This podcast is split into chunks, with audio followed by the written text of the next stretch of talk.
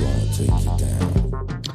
Bienvenidos a Gran Angular, el programa de fuera de series donde analizamos cada semana un tema en profundidad. Y hoy vamos a hablar de, yo creo que el, tipo de series que más movimientos, más cambios y al mismo tiempo quizás más interesantes están siendo las últimas décadas o al menos cinco años, que es la miniserie.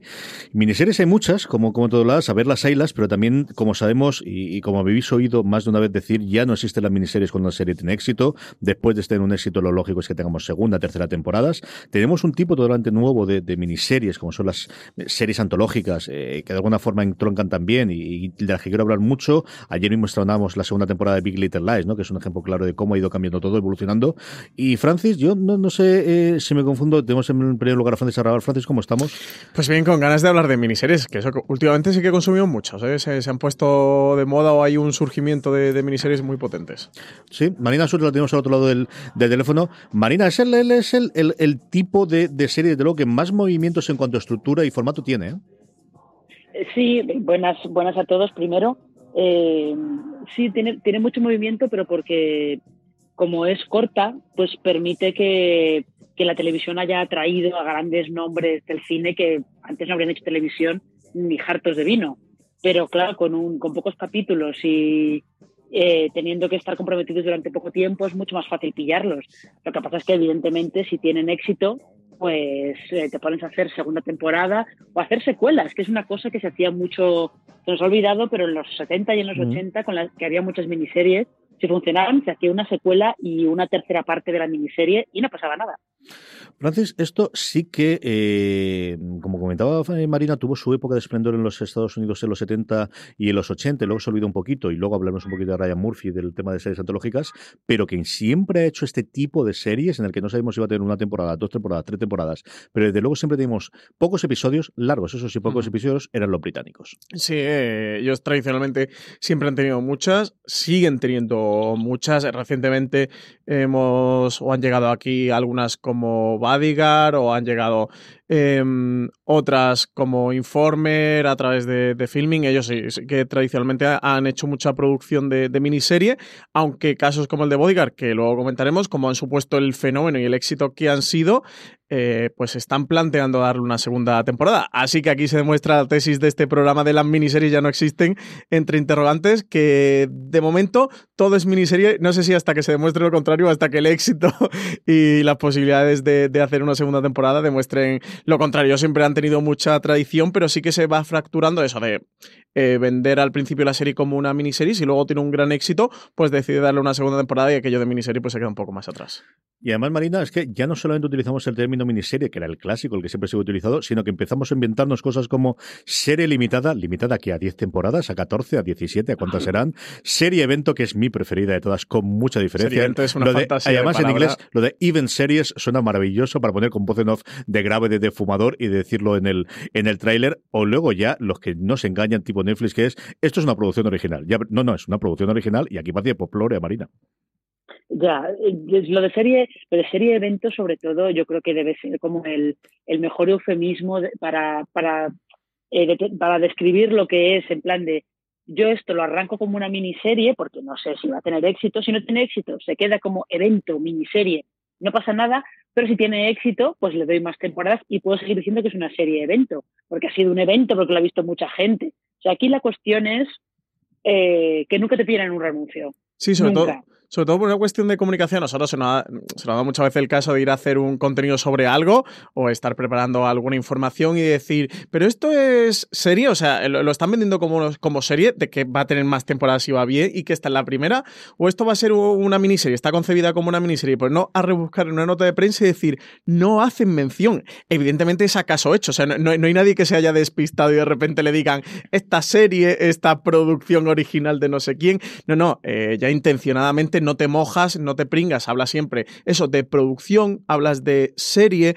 eh, hablas con conceptos más, más ambiguos que en el que tengan cabida, pues eso, tanto que, que la serie acabe ahí y que tú digas, oye, es que nunca dijimos que fuera a tener más temporada, como que la serie continúe y que tú digas, bueno, es que yo nunca dije que, que fuera a ser una miniserie. Y es que este caso se nos, se nos ha dado mucho. Y luego también se nos ha dado, eh, y además con Marian también me vas alguna vez de, estar hablando de, de, oye, ¿tú recuerdas esto que, han dicho eh, que es lo que es? Que desde prensa no nos comenten de, oye, eh, no digáis que es una miniserie, venderlo como serie, como que algunas cadenas interpretan que si es miniserie es como algo menor, ¿no? Como que no es una serie, como que no es tan grande como una serie, no lo comentes, y, a veces que de prensa te piden lo contrario, de, no, no, no, esto es una miniserie, estos son seis capítulos, son ocho capítulos, que, que quede claro que esto es una miniserie, que la gente sepa que tiene un principio y un final y que está cerrada. Así que dependiendo del estilo, del tipo de comunicación que busques, te encuentras desde que intentan venderlo de una manera, como algo favorable, a que lo intentan venderlo de otra porque lo ven como algo negativo.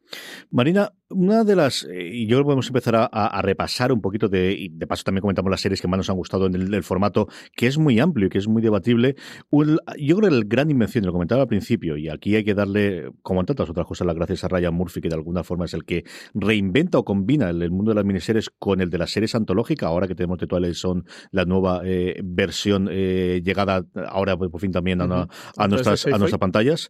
Eh, esa combinación de utilizar las series antológicas clásicas con eh, con una antología por temporada en el que vamos en algún caso a cambiar los actores, desde luego cambiar el, la historia, cambiar la temática, normalmente manteniendo el mismo tono, que surge con American Horror Story y que en paralelo lo que tiene es esta cosa tan divertida que hemos tenido en los últimos años de qué significa la categoría mejor miniserie, mejor TV movie de los semi los globos de oro, que es para reírnos un rato ahora echando la vista atrás, ¿eh, Marina? Ya, es que eh, lo de las categorías de mejor miniserie de los semi siempre han tenido muchos, muchas dificultades decidiendo qué es miniserie y qué no. Sobre todo con las series inglesas, porque como tienen pocos episodios, ahí se colaban siempre como miniserie. Eh, pues Abbey, recordemos que su primera temporada ganó el Emmy a mejor miniserie. Y luego ya una vez que ITV la renovó por una segunda temporada pasó a competir en drama. Pero Sí, los Emmy han tenido siempre muchos problemas, han dejado todo muy ambiguo para que puedas colarte por ahí, que es también lo que ha pasado con las series antológicas, ¿no? Es verdad que Ryan Murphy, yo creo que Ryan Murphy con American Horror Story, no sé que lo ha contado alguna vez, que él dice que después de Glee, que estaba muy cansado de tener que, hacer una serie muy larga, siempre con la misma historia, con los mismos personajes, y que llegaba un punto que él se aburría y que no sabía cómo continuar. Entonces decidió que en American Horror Story eh, cada temporada contar una historia distinta, porque así a ellos no les daba tiempo a aburrirse. Básicamente era una cosa de, de, Murphy y Brad Falchuk. Y lo que pasa es que, claro, tuvo mucho éxito y a partir de ahí hicieron American Crime Story también, aunque esa ya sabemos que va, eh, tienen algunas dificultades más para encontrar los temas, y luego a partir de ahí, bueno, eh, pues todo el mundo se ha querido subir al carro.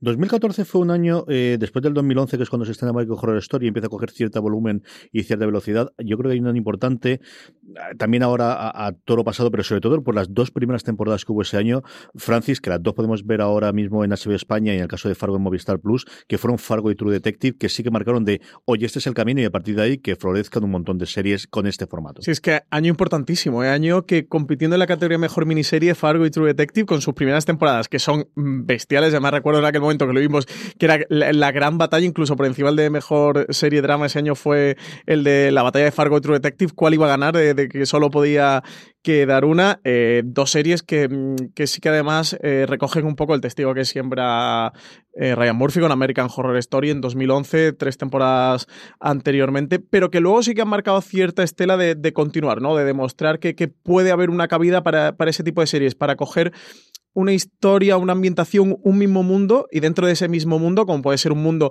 tan característico como, es el de Fargo, o lo ha sido también el de True Detective, desarrollar una, una serie. Pero eso, el, Ryan Murphy es pionero en ello, eh, ha tenido American Crime Story, pero también tuvo Feud, que también se ha quedado en una temporada, que por ahora han hecho varios intentos de que tenga una segunda, incluso se ha hablado posibles potenciales historias, pero que constantemente se siempre en el último momento se termina cayendo y no consiguen continuarla, pero sí que que Fargo y, True Detective yo creo que sí que terminan de sembrar estas semillitas para una estela que estamos viviendo hoy día de, tipo de producciones de series. Y el año pasado, Marina, hay la curiosidad de dos miniseries que si no nos vendió como miniseries, nosotros decíamos que era miniseries de total y absolutamente, que dado el éxito, eh, eh, van a continuar como series antológicas, como es de terror en MC y como es La maldición de Hill House o La maldición de la casa Hill, que es como realmente se debería haber llamado esto, pero sin vergüenza de Netflix no hace caso nunca, en Netflix y que, y que es, bueno, pues otro ejemplo de esto de si la cosa funciona, vamos a darle más temporadas, en este caso de formato antológico. Ya, yo, eh, por ejemplo, con La maldición de Hill House, eh, yo sí que tenía, tenía como muy, tenía, no tenía muy claro, pero como que yo creo que sí que estaba abierta la puerta a, bueno, si funciona bien, aunque la historia se quede cerrada, podemos intentar, podemos intentar sacarnos de la manga algo. De terror, yo sí que pensaba que era, que era como una serie limitada muy clara. Lo que pasa es que, claro, funcionó relativamente bien y, y decidieron seguir adelante con ella, pero eh, son cosas que al final es un poco también como True Detective. True Detective cuando arrancó era una miniserie, además eh, creo que se promocionó como tal, porque estaba Matthew McConaughey, estaba Woody Harrelson, era en plan, es la única manera en la que se ha podido conseguir, se ha podido conseguir todos los actores, eh, pero tuvo tanto éxito que se hizo una segunda temporada, que se hizo deprisa y corriendo y así luego pues pasó lo que pasó. Sí, es una de las derivaciones que han tenido eso, de evolucionar a serie de antología por, por no poder continuar el reparto, por algún tipo de, historia, eh, y algunas que ya se han ido eh, concibiendo así, como es el caso también de Genius, que, mm, en el que ya aprovechas esta fórmula para hacer un tipo de relato que, que de otra forma a lo mejor anteriormente lo habrían descartado porque no encajaba en una fórmula de serie de televisión que existiera y con este Genius se plantearon vayamos a, repasar grandes figuras de la historia de la humanidad, dándole una temporada a cada una, pero teniéndolo dentro de un marco de forma y manera de que la comunicación sea más sencilla, que para la cadena sea más sencilla, que sea dentro de una misma producción, que ya tienes un nombre de cabecera al que le pones un dos puntos y el título que sea. La primera temporada la hicieron con Einstein, la segunda la hicieron con Picasso y la tercera en un momento sonó Mariselli, pero luego lo cambiaron. ¿A quién cambiaron? ¿A Aretha Franklin es? Es posible. Franklin. Sí, ¿verdad? Sí.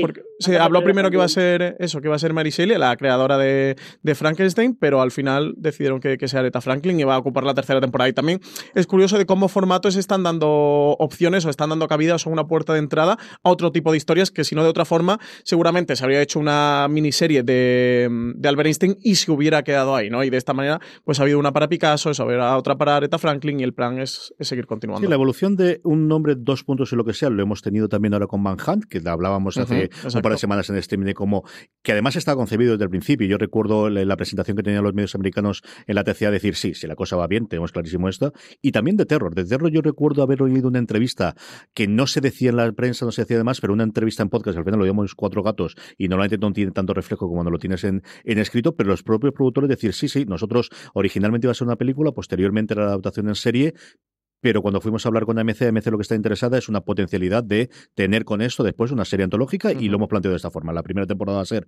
una adaptación del libro original de terror, pero a partir de aquí, utilizando ese nombre y utilizando ese tono de alguna forma, vamos a hacer historias originales y vamos a tener historias originales y más cerquita, lo hemos visto también de Netflix, aunque yo creo que finalmente la promoción de las chicas de Alcácer va a ir por otro lado, pero recordamos también que se le va a poner ese sobrenombre inicial que lo hacíamos siempre la coña de cómo el título Marina tenía tres partes distintas, que eran lo que la verdad esconde, y teníamos el caso de Nufar y ahí va a ir también la chica de Alcácer, aunque el último que estamos leyendo yo creo que se ha olvidado bastante lo de que la verdad esconde, ¿no?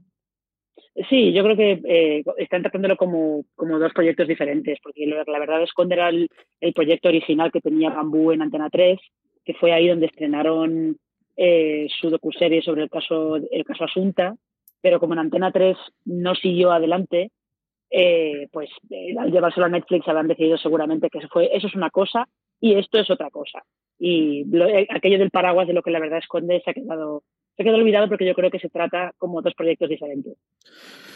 Junto con todas estas series del formato antológico, de verdad yo creo que es una de las grandes innovaciones de los últimos 10 años y que más alegrías ha dado a, la gente que nos gusta ver las series de televisión y que mejor ha motivado a la industria y ha permitido que entre gente, eh, tanto a nivel de producción como a nivel de delante de las pantallas, delante de las cámaras, perdóname, para, para hacer interpretaciones más interesantes. Tenemos lo que comentábamos antes, de cómo cuando tienes un éxito no puedes quedarte en una miniserie si no pides más. Y aquí, esto voy a decir con Francis, porque además, como son todas fechas cuando todavía no habían nacido, quiero, decir, háblame, háblame de hombre rico, hombre pobre, háblame y háblame de norte y sur antes de que nacieses, querido. Cuéntame. Esto lo he dejado a los señores y señoras mayores de este podcast.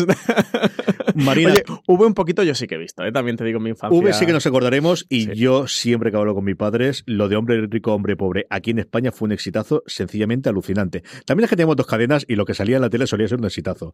Pero oye, yo recuerdo eh, mi madre y mi padre decirme que sí, que sí, que esto hoy es un éxito absolutamente brutal. Sí, eh, y lo que yo sí que recuerdo, a ver, yo V tengo una imagen, recuerdo así como vago, y también tengo un recuerdo eh, más o menos vago de norte y sur y Patrick Swayze con su uniforme del ejército confederado, o sea que, en fin. Sí, sí, sí. La que sí que recordamos perfectamente tú y yo, querida, es Battlestar Galáctica, que empezó, como todos los aficionados a la ciencia ficción sabemos, como una miniserie de vamos a probar si esto que está empeñado la gente de que podamos resucitar esta copia que salió de la Guerra de las Galaxias, que salió de aquella forma, que tuvo su encanto sí o no, y sí funcionó, los marinas, sí que funcionó. Sí, además este caso es muy curioso porque es verdad que era una miniserie, además son solamente son dos episodios de una hora y media cada uno, o sea, son bastante largos. Eh, pero luego es muy curioso que cuando al año siguiente se estrena, la, se estrena ya la serie como tal, eh, si no has visto la miniserie, no te enteras de nada de lo que está pasando. El primer capítulo es una continuación directa de la miniserie. Lo digo porque yo, cuando empecé a ver Battlestar Galáctica, eh, no sé qué me pasó, me equivoqué. No tenía la miniserie, empecé a ver el primer capítulo de la primera temporada y no entendía nada. No entendía nada. O sea, que realmente esa miniserie se trató de verdad como un piloto muy largo pero como el piloto de la serie. Sí, podría funcionar como prólogo, pero es cierto que el siguiente episodio es uno de los mejores episodios de siempre de Galáctica, pero ya te pone totalmente en media res y te falta toda la mm. historia previa de qué leche ha pasado aquí, por qué están estos huyendo y quiénes son estos que parecen personas, pero que nos dicen que son Cylons o no sé qué rollo. Eso cambia totalmente. Tuvimos unas cuantas series antes de que lleguemos al 2017, que es un año. El 2013 también es interesante, ¿no? Pero eh, se junta la cúpula, que yo recuerdo que ese verano en CBS funcionó muy, muy bien, Francis, In the Flesh, y yo creo que una de las que todos recordamos muy bien de la primera temporada, que luego hemos tenido tantas series de asesinatos de críos después en el cual se ha oscurecido, que tuvo un remake también americano y que tuvo esa continuación en la segunda temporada, que estaba bastante mejor de lo que yo esperaba, que fue Broadchurch. Sí, aquí tenemos la cúpula que nacía en CBS como adaptación de la novela de Stephen King, que funcionó bien, que la gana estaba muy contenta y decidió continuar, aunque era una miniserie en el que adaptaba la primera, bueno, la, novela era, era una miniserie de verdad que yo ahí creo que era primera temporada, ¿eh? que, no era, que no era miniserie. Aquí es un fenómeno que también hemos visto de, mm, de, series que adaptan, que cogen una novela, que al adaptar una novela pretenden adaptarla completa. Luego hablaremos inevitablemente de Handmaid's Tale, de cómo al adaptar todo el material deciden, bueno, pues que va a ser una miniserie que adapte esa obra literaria, que luego ante el éxito el creador y la sala se ven con energía, se ven con fuerza, se ven con suficientes historias como para poder continuar a partir de ahí y, deciden dar una segunda temporada y romper esa barrera de miniserie que adapta a una obra literaria y continuar ya con un material propio que quieren exprofeso para, para esa serie nueva que ha nacido. Yo sí recuerdo ese año, Marina, como comentábamos, que Broadchurch funcionó tremendamente bien a nivel de crítica y público y por otro lado, esta sí que es cierto que solo a nivel de crítica, aunque duró posteriormente tres temporadas, Rectify, que guarda siempre un lugar en mi corazón. Qué, qué grandísima serie era esta. Ya, y además, eh, Rectify sí que, sí que es de las que nace como miniserie. Y teniendo en cuenta la poca gente que la vio en Sundance, realmente parecía que se iba a quedar ahí. En plan, esta miniserie está muy bien. Y luego lo que sorprendió fue que la renovaran y que llegara a tres, a tres temporadas. Eh, pero es que justo lo que estaba antes comentando eh, Francis con la cúpula, a veces lo que pasa con estas, con estas series que adaptan libros es que nosotros creemos que van a ser miniseries y desde el principio están concebidas como primera temporada. Lo que pasa es que si no funcionan, ahí se quedan, ¿no? Que es lo que, lo que pasaba con eh, el cuento de la criada, que yo recuerde, siempre estuvo concebida como una primera temporada. Nadie dijo nunca que aquello fuera ser una miniserie, eh, porque le podía haber pasado de Leftovers también. En cuanto terminaron con el primer libro, se podía haber quedado mm. ahí. Eso eran más, son más series. Lo que pasa es que son series que tú te quedas pensando, bueno, si en la primera temporada lo adaptas todo, ¿qué vas a contar después?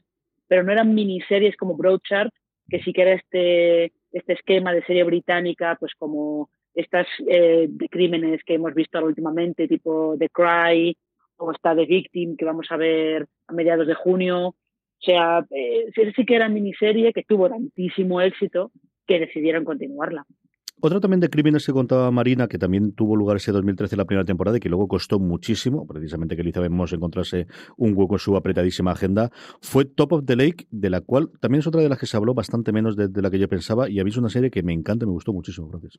Sí, está Top of the Lake, que, también tuvo continuación y, que además eh, tuvo, fue el verano pasado, ¿no? Cuando tuvo este China Girl, que es como la última parte que hemos tenido, que aquello además decidieron incluso también poner un dos puntos y este China Girl también como una especie de... No, sé si cumplía los requisitos o si lo vendieron como serie evento, pero formó parte de estos, eh, fue llevada a Cannes, si mal no recuerdo, ¿no? La exhibieron y la, estuvieron pasando eh, por Cannes y funcionó como, como esto de, oye, que rescatamos la serie, de que vuelve, que tenemos nuevos episodios y tenemos una nueva historia que contar, que es algo que también habitualmente se, está haciendo. Que es un fenómeno que yo creo que vamos a ver cada vez más, Marina, eh, que es eh, cada tres, cuatro, cinco años un equipo de, producción, una actriz, un actor, eh, un director, unos guionistas, tienen una nueva historia y deciden juntar otra vez al, grupo, rodar durante diez semanas y al partir de una historia de esta yo creo que es algo que en los próximos años vamos a ver mucho como hemos visto ahora en Top of the Lake.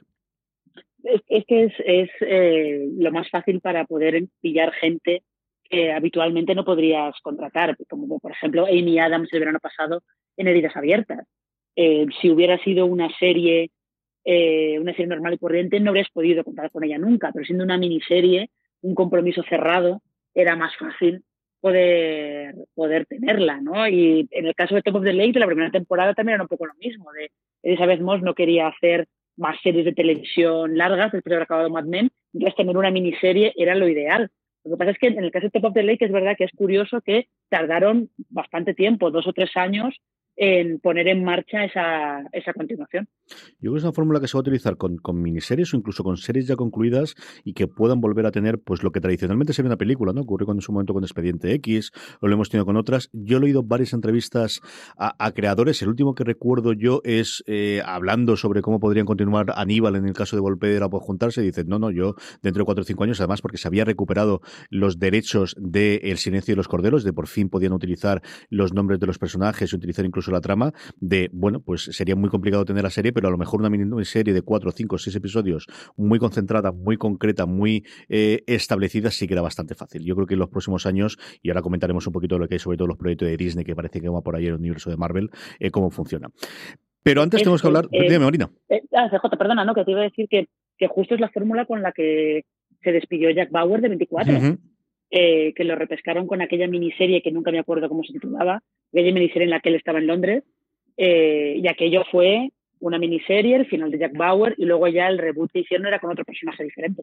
Sí, que duró 12 episodios, además no estaban mal del todo. Dentro del miedo que tenía, yo recuerdo haber visto que seguía de el, cierre de, la historia del de 24 con Jack Bauer y gustarme. 2017. 2017 se estrenan hasta cuatro series, mm, las dos primeras de las que seguimos esperando.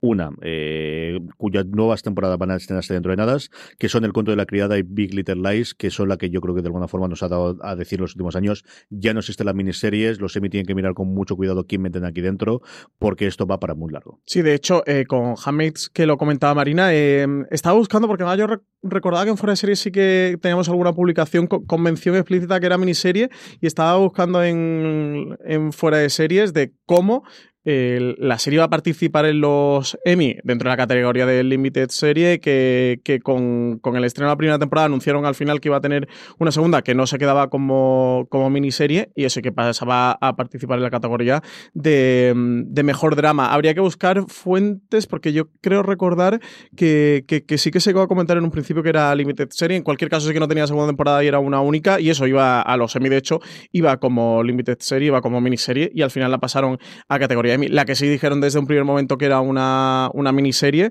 era Big Little Lies, adaptaba eh, la novela y, como adaptación de la obra se quedaba tal cual, pero bueno, ha sido uno de los grandes boom de HBO en los últimos años. Ahora estaba también con, heridas abiertas en el verano pasado de, esta miniserie que ocupa la conversación de los meses de junio, julio, agosto en HBO y que decidieron darle una segunda temporada, que eso que, se estrena que se estrena ya y desde luego fue un auténtico un auténtico exitazo. Un Big Little Lies sobre que descansa, yo creo, bastante de lo que espera HBO de esa nueva HBO después de Juego de Tronos, Marina bueno, por lo menos lo que es el, el lo más inmediato después de Juego de Tronos, ¿no? Que es el verano directamente. Sí, espera, claramente esperan, esperan mucho de ella, sobre todo porque acordaos que el año pasado, bueno, el año pasado no, hace un par de años, de Big Little Lies ganó el Emmy a Mejor Miniserie y al día siguiente, HBO, no sé al día siguiente, o como al día siguiente de que se anunciaron las nominaciones de los Emmy o algo por el estilo, HBO no va por una segunda temporada, que estaba, todo el mundo estaba en plan de cómo tenéis tan poca vergüenza, cómo tenéis tan poca vergüenza de hacer esto. Eh, no, evidentemente están, eh, confían muchísimo en, en esa segunda temporada de Big Little Lies, por lo menos para el verano, ¿no? Por lo menos para que eh, la cadena continúe en la conversación ahora que Juego de Tronos se ha terminado ya. Sí, la inclusión de Meryl Streep en el reparto yo creo que sí que se espera, ¿no? Que sea un bombazo y que sea un, detonante en, la serie y que entiendo que va a continuar, o sea, nació como miniserie que va a continuar mientras que su éxito eso no diga lo contrario. Sí, yo creo que es la que esperan ellos muchísimo en verano, aunque sabemos que la gran serie de HBO de verano, Sucesión, se pongan como se pongan, pero bueno, en fin, si hay que ver Life, pues Sí, porque Watchmen no la han retrasado, que si no sería Watchmen. No, no, sería Sucesión exactamente igual, Francis. mira que Lindelof y yo lo quiero, pero sigue siendo en Sucesión. Dos cositas más de estas de lujo y fantasía, que diría Marina. Una de Sinner, que esta es una de, bueno, ¿cómo vamos a hacerlo? Pues haremos una serie antológica, cogiendo uno de los personajes y llevándolo, que es el policía, y luego Riviera, que me encanta a mí que Riviera siga continuando su, su lujo y fantasía, Marina. Temporada hasta tres temporadas contándonos cómo funciona la vida en la Riviera, en la Riviera francesa. La vida en la Riviera, contándonos asesinatos, eh, todo tipo de puñaladas por la espalda. No, lo de Riviera a mí me sorprende mucho que, eh, vaya a tener segunda temporada y que, esté funcionando bien.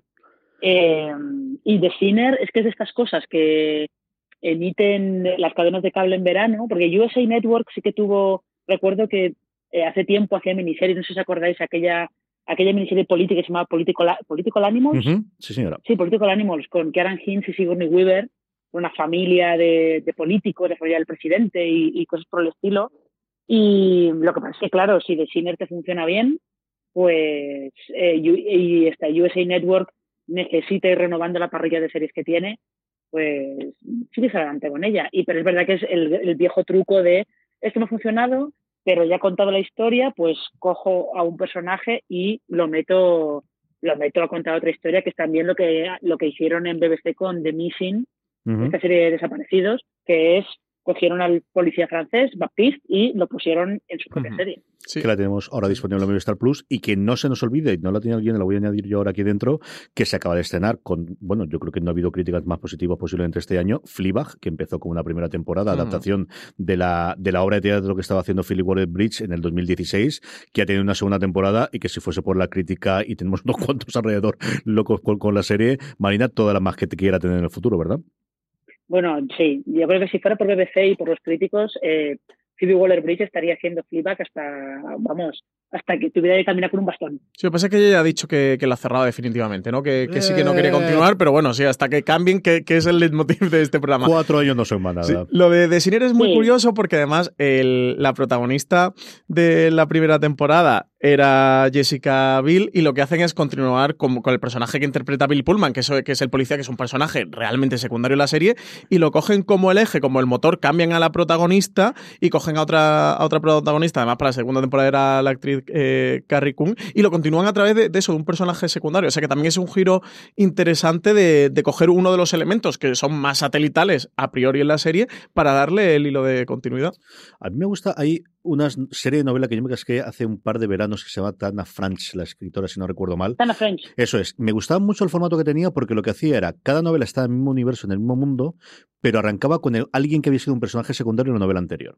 Normalmente eran todo policías, alguno de ellos fallecía, alguno de ellos tenía problemas, otros iban... y entonces, leer la primera novela, te esperabas que en la segunda, más aún siendo una novela de policía que, que tradicionalmente, pues eso, igual, Harry Boss, tienes veintitantas novelas y luego con el tiempo ha ido metiéndole distintos compañeros, o ha ido metiendo ahora, por ejemplo, que comparta junto con, con Ballard, por ejemplo, que es la nueva detective con la que está trabajando ahora Michael Connelly, pero aquí no, aquí lo que ocurría es que ese personaje que habías tenido hasta entonces, ahora cogías un secundario como principal y el que había sido principal en la primera novela aparecía como secundario. Y cuatro novelas después, de repente te volvías a encontrar a uno que había sido principal en la primera novela y volvías a entrarlo. Y dije, mira, yo creo que esto, en novela yo no recuerdo lo visto, pero creo que es una cosa que en el mundo de, de, lo audiovisual y especialmente en el mundo de las miniseries o antológicas podría funcionar muy bien. Y es cierto que The Sinner es quizás la única que yo recuerdo que haya hecho hecho esto. Estaba pensando, hablando de Sinner. Claro, de, clásico, de vamos a hacer un spin-off a partir de un personaje, eso sí. Mm. Pero hacer algo como esto, no, yo no, no sé, Marina, si tú recuerdas alguna, pero yo estoy haciendo memoria y no se me viene ninguna a la mente. No, eh, ahora mismo, a mí la única, la, única que me estaba acordando, pero en cuestión de temática, era de esta, eh, esta serie británica Criminal Justice, que si no recuerdo mal creo que era como, fue un poco la base para The Night Of. Sí, sí, sí. lo que pasa es que Criminal Justice en cada temporada era una temporada, una serie antológica. Cada temporada te contaba la historia de una persona diferente que, pues, que tenía que pasar por todo el sistema judicial británico. Mm. Pero era temático, no había un personaje que. Sí, cogía más el modelo de un Fargo, de un True Detective, de tener una, una misma ambientación, un género, un, un, discurso general dentro de toda la serie para en cada temporada contar una historia diferente. Otro subgénero que tenemos en, en este, precisamente Marina lo comentaba antes, son los revivals que prueban, en vez de ser lo que tradicionalmente era una película, hace una continuación en forma de miniserie o de serie evento. Tuvimos ese 24 Vivi otro día o Live Other Day en Fox en el 2014. Giro Reborn, no, esto no existió. Ay, que no van a para de gustos los fans de héroes, de verdad. Estuvo también Prison Break, que sí, tuvo un mal final y luego una peor continuación todavía. tuvo las cuatro estaciones de la chica Gilmore, que eh, bueno, pues tuvimos la frase del final y por fin la pudo decir la buena mujer antes de pasarse y venderse a Amazon y a partir de empezar a, a, conquistar todos los semis que le debían por la chica Gilmore y que nunca pudo conseguir. Y vamos a tener este mismo verano Marina 90-210 con esta cosa rarísima en el que van a interpretarse a sí mismo, que ha cobrado un cariz totalmente nuevo después del triste fallecimiento de Luke Perry y del que yo tengo una curiosidad, ya tengo una curiosidad malsana, ahora ni quiero decirte lo que tengo sobre este revival en forma de miniserie, además medio reality, medio mm, documental, medio no sé qué cosa extrañísima va a ser esto. Es una cosa muy rara y además creo que el equipo de guionistas ha dimitido en pleno. O sea, no sé muy, yo no sé muy bien de qué, de qué va, no sé muy bien qué tipo de serie es, eh, no sé qué está pasando ahí. Ya, y, en todas estas continuaciones que estáis comentando, que habría que añadir una que se ha anunciado hace poquísimo, que es ese spin-off, porque en realidad es un spin-off, de Vis a Vis, también en formato de miniserie, con eh, Zulema y Maca, que es Vis a Vis El Oasis que lo esperábamos todo, Francis. esto lo daba por seguro. De hecho, despedimos vis a vis diciendo, bueno, a ver qué serie anuncian, a ver qué continuación le van a dar a esto. Yo quería hacer mención especial como fan de héroes que la sigo defendiendo a, contra viento y marea. Eh, valiente patada de las espinillas después del final de la serie hacernos esto, ¿eh? O sea, mmm, esta dolió, ¿eh? Héroes fue una gran fue una gran temporada, que es lo único que duró de Héroes. No hubo nada más. Hubo una temporada, además quedó en el último episodio. Queda una grandísima serie. veía porque hace un par de semanas estuvo Zachary Quinto por Madrid presentando su nueva serie en AMC, en Nosferatu, y veía una entrevista que publicaban que decía como que, el, bueno, hablaban, le preguntaban por Héroes y por todo lo que ocurrió con Héroes, porque Zachary Quinto era uno de los grandes personajes de la serie, uno de los que tenían más papel, más protagonista. Él, no sería sin haber hecho Héroes. Sí. Y, y decía como que la huelga de guionistas que habían matado la serie, que desde que aquello marcó un punto de inflexión de un antes y un después para héroes y que, no se recuperaron y que la, serie al final, bueno, pues tuvo eso, un final un tanto trágico igual que sus protagonistas. Pero lo de Reborn, eh, esta dolió, esta ya te digo yo que CJ que, que dolió, mm, pero a base de bien. Y antes de hablar las miniseries que más nos han gustado de los últimos añito y medio, dos años, no mucho más, que de verdad que a ver las hay, las que hay, y además muy buenas, sí que Francis tenemos que repasar lo que tiene pinta de que vamos a tener, que es miniseries que vuelven a series, miniseries que puedan tener continuación, Bodyguard o de antes, esa está clarísimo. de hecho, eh, Jet Mercurio, que es el creador le preguntaban también hace no demasiado, un mes, un mes y pico. Em, de hecho, no sé si era un podcast o era en una web norteamericana. Creo que de hecho era un podcast o era en la radio de la, de la ABC. Yo lo veía a través de web, pero creo que eran unas declaraciones que había hecho en, en radio de que había estado hablando con Richard Maiden, que es el, el protagonista. Y bueno, que decían que, que, habían acordado darse un respiro, de meterse en otros proyectos y darse así un año de margen y tal, pero que estaban pensando en una continuación. 72 horas, ¿no? Más o menos. que, si tenían, que estaban buscando una buena historia que continuar. Y, pero bueno, ya de hecho, le, como que le preguntaba un poquito de esto de que le mete el dedillo y ya le, faltó decir, venga, que, que, sí, venga, que te lo voy a contar. Diciendo que, que, el, que habían imaginado, que había un salto temporal en la vida del personaje y que luego continuó. O sea, que, que ya estaban hasta imaginando la segunda temporada, ya tenían un poco de líneas de la segunda temporada. Así que para veces ha sido un exitazo. El, fenómeno el, el final de la serie fue un auténtico eh, fenómeno. Ahora mismo se me van las cifras de la cabeza porque fue por octubre del 2018. No recuerdo, pero, pero mm, apabullante. sí. Decenas de millones de, espectadores y no recuerdo si al final llegaba a los 20 y si no estaba. Sí, sí, pero algo eso, 18 millones de espectadores. Estaba, estaba cerca, me parece que había sido el, el, episodio de ficción más visto en el Reino Unido desde 2002. Mm. Sí, sí, era una brutalidad de gente que lo vio en directo, ¿eh? de todo el mundo congregado, como si fuera la funeral del, del Mundial para ver el final de, de la serie de, de, Bodyguard, y no era para menos, ¿eh? porque se lo habían guardado, el final era, era de traca. Y, y, eso es que es un fenómeno que al final yo creo que, que BB, bueno, tanto BBC como, como ITV, como Channel 4, nos pasó también con la serie de Utopía, eh, que tuvo una primera temporada y luego con el exitazo de la primera temporada y la seriaza que fue Utopía, decidieron darle una segunda temporada. ¿En qué momento también te digo decidieron de dársela? Porque era también terrible que la no segunda existió, temporada Francis, de Utopía. Exactamente. No existe, Yo estoy contigo. No la segunda nada. temporada no existió el primer nada. episodio de la segunda temporada, que acababa solo la primera. A partir de ahí no continuó. Pero como ellos eh, a priori suelen hacer formatos cerrados y de miniserie, entonces invita mucho a que, a que una de esas series sea un exitazo y decidan, decidan continuar con ella. De The Night Manager se llegó a hablar en su momento, al final parece que se ha quedado nada y yo creo que ya con el tiempo que ha pasado Los es raro. Complicado, Hiddleston va a hacer Tom alguna cosa Hiddleston que la vamos a hablar ahora. ¿no? a Loki entre medias. Que tenemos aquí toda la serie de Disney Plus del universo Marvel y que no sabemos si van a ser miniseries por el hecho de que al final son actores de bueno de, de- de prestigio que vienen en la parte del, de cine que pensamos a ser miniseries, pero no olvidemos que la última vez que pensamos que una serie de Marvel iba a ser miniseries, acordémonos que al final de Daredevil, Jessica Jones y Luke Cage y, y Puño de Hierro, sí, también está Puño de Hierro, iban a converger todos en los defensores, iban a ser cuatro miniseries y una miniserie final y aquello luego al final se desmadró por todos los lados ¿Quién nos dice que esto es cosa de Disney? Pues si funciona lo de Loki, cada dos o tres años no complementan a Hiddleston de 20 que tenemos una historia nueva, vamos a hacer seis episodios más con no- nuevamente tu personaje. De hecho, lo pueden hacer como ha estado haciendo la BBC con, o estaba haciendo la BBC con Sherlock. Que llegó un punto que estaban entre Stephen Moffat, eh, Benedict Cumberbatch y. y eh, ay, se me acaba de olvidar cómo se llama este hombre, Martin. Martin Freeman. Martin Freeman, gracias. Eh, estaban un poco en plan de nos reunimos cuando podemos y lo vamos haciendo cuando tenemos hueco y tenemos tiempo. Hasta que ya directamente han dicho, mira, es que ya no hay manera, no hay manera, es humanamente imposible que podamos reunirnos otra vez. Es que son tres Pero- difíciles de juntar, ¿eh? Cuadrar esa agenda no me querría yo ver ahí como el secretario de ellos tres. Claro, es un poco, Cuadrando el Google Calendar. lo que Disney pueda hacer con la serie de Loki o, o con la serie de, de la Bruja Escarlata o, o con alguna de estas o con la de El Soldado de Invierno y Falcon, puede ser perfectamente el modelo que utiliza la BBC ahora mismo. O sea, ellos estrenan una temporada que es corta, eh, a veces te la estrenan y te dicen directamente que es una miniserie, como han hecho con, con esta serie nueva de Russell T. Davis, Years and Years. A veces no, a veces tú crees que es una miniserie, pero no, es una primera temporada corta que si funciona tendrá más temporadas, como le pasa a Gentleman Jack. Son cosas, eh, los británicos funcionan un poco en plan de, oye, esto ha tenido éxito, eh, ¿tienes un hueco para seguir haciendo la serie? Eh, vale, o sea, los fans de Happy Valley están esperando la tercera temporada desde hace años y está confirmada, o Sí, sea que A ver qué ocurre con ella. Yo tengo mucha curiosidad por, por ver Jeremy Renner si le deja un hueco su segunda profesión. ¿Sabéis lo que se dedica Jeremy Renner para ganar dinero realmente? Peluquero. Compra y vende casas en Hollywood.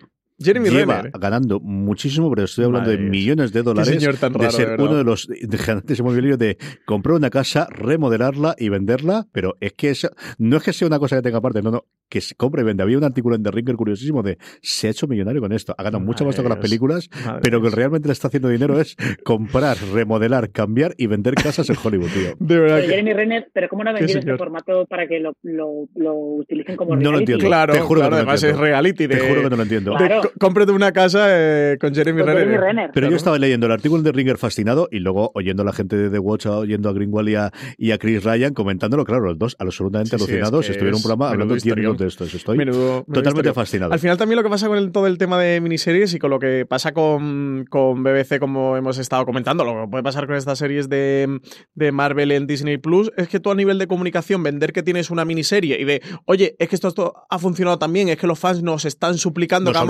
Exactamente. Nosotros no queríamos- Sí, sí, sí, es que los fans nos están obligando a hacer una segunda temporada y es que no tenemos más remedio que hacerla, quedas muy bien. El modelo tradicional antiguo de todas las series eran una primera temporada y, oye, que lo que también hemos comentado muchas veces, como que la serie ya no se cancela, que parece como que ha terminado. No, es que tuvo una temporada y fin. Bueno, si ha tenido una temporada y no ha tenido más, no es que no la hayas renovado, es que te la has cargado, que has decidido eh, cancelarla. Pues ya ya no dices, no, es que tengo una primera temporada, va, estaba ahí, la cancelo. No, no, es, oye, que tengo una miniserie, es que eso, nos están suplicando en la puerta de BBC que a Badigar le demos una segunda temporada y eso, y somos, no, no debemos a nuestro público. Más o menos lo que hizo Netflix con día a día, ¿no, Marina? igualito, igualito, igualito, igualito. No, pero, eh, pero fijaos que de estas eh, miniseries que refrescan series terminadas, en julio, eh, Hulu va a estrenar Verónica Mars. Y la Verónica Mars es una miniserie que continúa aquella película que se hizo para continuar la serie. Sí, sí, sí. Esa no existió tampoco, Marina.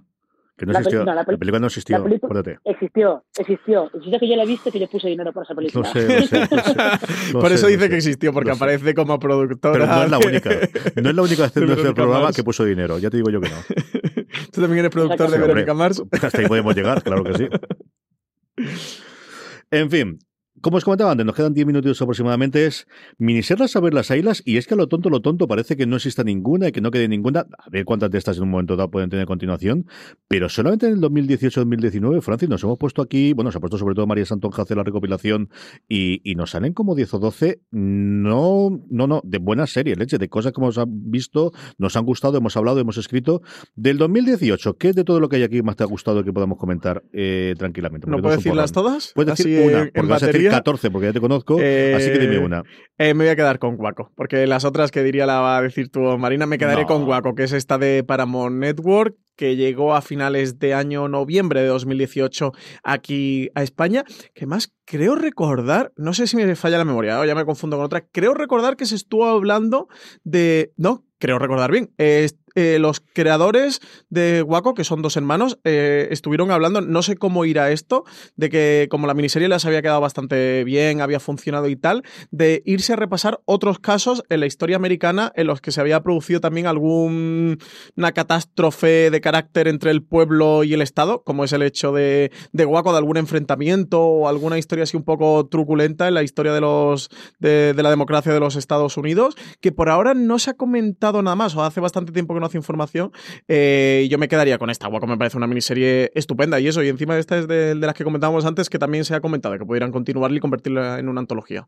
Marina, de todo lo que tuvimos en el 2018, luego yo acabo de repasar un poquito, pero ¿cuál te gusta más de todas?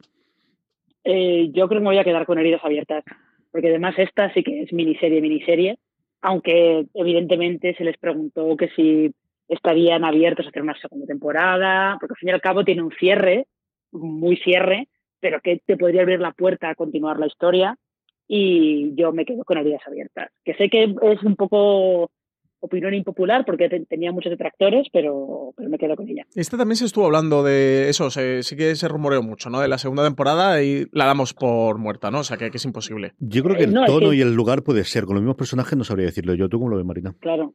Yo creo que no. Es, este, son los típicos rumores que saltan porque los periodistas le preguntan a, o a Amy Adams o a Jean-Marc Vallée les preguntan directamente, oye, ¿y, si, ¿y segunda temporada harías?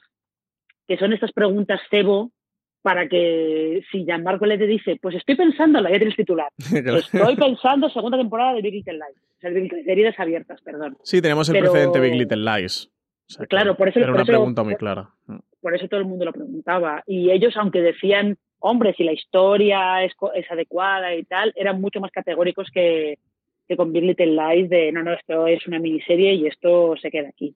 Yo me lo pasé muy bien o muy mal, depende de cómo queráis verlo con heridas abiertas con los últimos episodios. Creo que es una serie que va muy de menos a más y tiene unas escenas eh, maravillosas.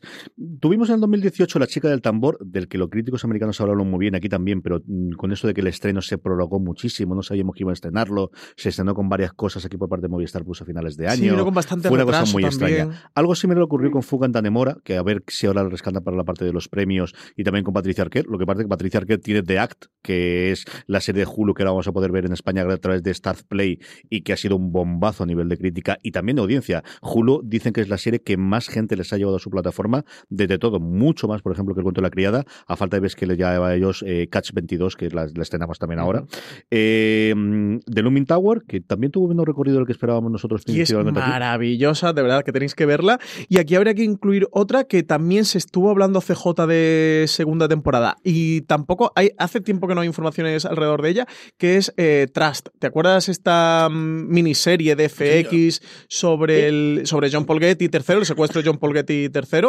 Pues eh, se, estuvo hablando de mm, durante la emisión de la serie, porque además fueron ocho episodios semana a semana, muy fuerte de una continuación. El creador, que de hecho decidieron ponerle este nombre de Trust, precisamente buscando un nombre de antología, de que a partir de ahí fuera un Trust dos puntos, pues como, como van a hacer con The Terror. Y también ha caído en la conversación, no se ha vuelto a hablar mucho de ella, y es que Trust creo que fue una serie que al final tuvo mucho menos seguimiento. Pasa igual que con The Looming Tower, del que mm, se merecían. Son dos series fantásticas, de verdad, de las que creo que hay que ver, de las que están muy bien, pero que no llegan a ser de las 7, 8 mejores series del año y no rompen ese, como ese techito, ¿no? De que hay tantas series, tantas producciones, tantas series buenas de las que hablar, que al final estas se quedan un poco solapadas en la conversación y de verdad que son series que merecen mucho, mucho la pena verlas. Tuvimos Patrick Melrose, que arrasó recientemente los BAFTA, Mrs. Wilson, eh, The Alienist y I Am the Night, eh, no en el 2018 y en el 19, que es una propuesta que tuvo TNT en Estados Unidos de empezar a hacer este tipo de series con un tono más o menos, bueno, de investigación y de thrillers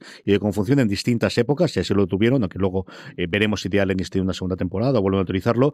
Y a ver, Inglés en Scandal, eh, total absolutamente. A ver, Inglés Scandal me parece una de las mejores series en general del año pasado. Yo me divertí muchísimo y de estas que además te dejan con ganas de más. De solo son tres episodios, como posible que solo sean tres? Aquí tendría, este, seguiría viendo a todos los pandes sinvergüenzas estos durante muchísimo tiempo. Y tenemos un 2019 con un montón de cosas, con un montón de cosas que han estrenado. Y una, porque Marina, te tengo y tenía mucha ganas de preguntarte, tú lo comentabas antes de Russell T. Davis, este Years and Years que parece que está revolucionando en Inglaterra y que amenaza con revolucionar también al menos la parte de la crítica aquí en España y que se acaba de estrenar hace absolutamente nada. Sí, habrá que esperar a ver eh, cuando esté un poco más avanzada la emisión. Son seis episodios, aún no ha llegado, va por la mitad más o menos. Eh, pero realmente es una cosa bastante curiosa, ¿eh? porque te están contando una saga familiar, pero en lugar de contarte estas típicas sagas de, pues empezamos en 1920 y de ahí vamos hacia, hacia la época contemporánea, lo que, hace, lo que hace Russell T. Davis es, no, vamos a empezar en 2019 y vamos hacia el futuro. Entonces mezcla la ficción especulativa con la saga familiar, mezcla muchas cosas y de momento la mezcla está, está conseguida. Desde luego el final del primer episodio te quedas eh, ojiplático. Te quedas ojiplático. Pues yo he dicho guaco porque sabía que te ibas a decir a ver inglés escándalo, no, que había otra posibilidad. Y por The Aliens que comentabas, eh, sí que confirmaron que iban a hacer una segunda temporada que nació como miniserie adaptando una segunda novela que hay del autor y es como una especie de, segunda parte antología. De hecho, decían que iba a ser como una especie de antología que tienen un salto temporal. Entonces también ha tenido esta transformación de pasar de ser miniserie a convertirse en. Eso de ellos, creo que además han hablado más como de serie antológica, aunque repiten eh, Luke Evans y. ¿Cómo se llama? Eh, está el Fanning, ¿no? Era el Fanning, Luke, Evans. Y el actor, Dakota Fanning, sí, eh, Perdón, Dakota Fanning. Y el actor, el que es alemán. ¿Y español? Daniel Brühl. Daniel Brühl, eso que, no me acordaba. Así que creo que continúan ellos tres en el, en el reparto, por eso hay como una especie de salto temporal y una reformulación de la serie. Hemos tenido también Fossi Verdon, que no voy a dejar a Francis hablar de ella porque si no, no tenemos una broma. Maravillosa. Chernobyl, que sí voy a dejar hablar a Marina porque leche es Marina, entonces puede decir lo que quiera de Chernobyl. y, luego la gran apuesta, desde luego, de Sky, eh, especialmente para el caso español, porque es la primera de estas grandes coproducciones como Chernobyl que tienen en Inglaterra entre HBO y Sky, que va a traer aquí ellos, que va a ser Catalina la Grande, de la que confiamos mucho. Marina habla de Chernobyl, luego Francis que diga un poquito de Catalina la Grande y terminamos ya. ¿Qué te está pareciendo Chernobyl?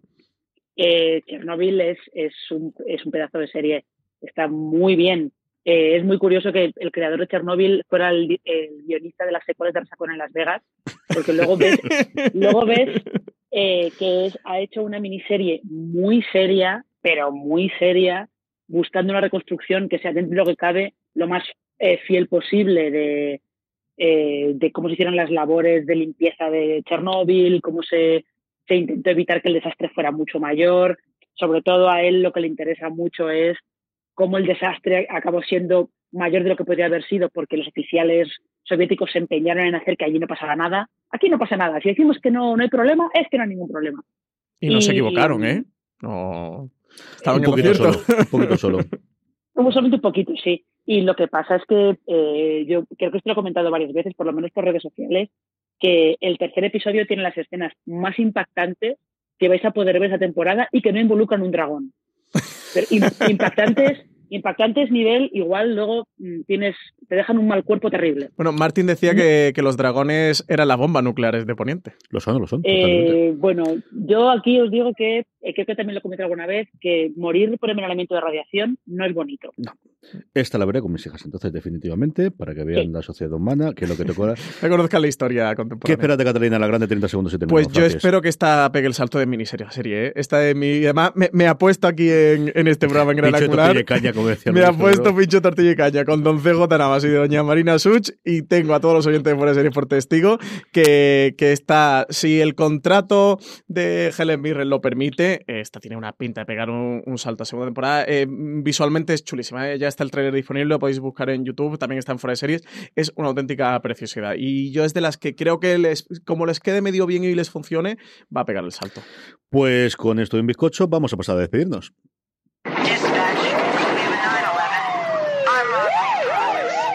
Don Francis Arrabal, un placer hablar de miniseries contigo. Pues un placer hablar de miniseries, sí, que, que nos encantan las miniseries. y si con Francis hablar un placer, ¿quién no va a serlo hablarlo de yo con Marina Sus Marina? Un beso muy fuerte. Igualmente. A todos vosotros que sí, que sé que se nos ha olvidado, ponerlos ahí en los comentarios, dejándonos, mandándonos por redes sociales, poner los comentarios en vos qué miniseries nos hemos dejado, que segura da lo mismo. Tenemos aquí 50 series, seguro que a ti, a ti que nos estás que no hemos escuchando, tu favorita no la hemos dejado afuera, dínoslo, que a Francis le encanta recibir estas cosas y después decírmelas todas y soltármelas en streaming. Mucho más contenido en Fuera de Series en nuestro canal de podcast. Sabéis que os podéis suscribir en Apple Podcasts, Vox, Spotify o allí donde reproduzcáis estos maravillosos programas de audio. Mucho más información y artículos como siempre en fuera de series.com, incluido las críticas a prácticamente todo de Gary Paz. No hemos llegado a hacer sacar nada todavía, pero de prácticamente la totalidad que hemos hablado sí que tenemos allí. Gracias por escucharnos una semana más y recordad, tened muchísimo cuidado ahí fuera.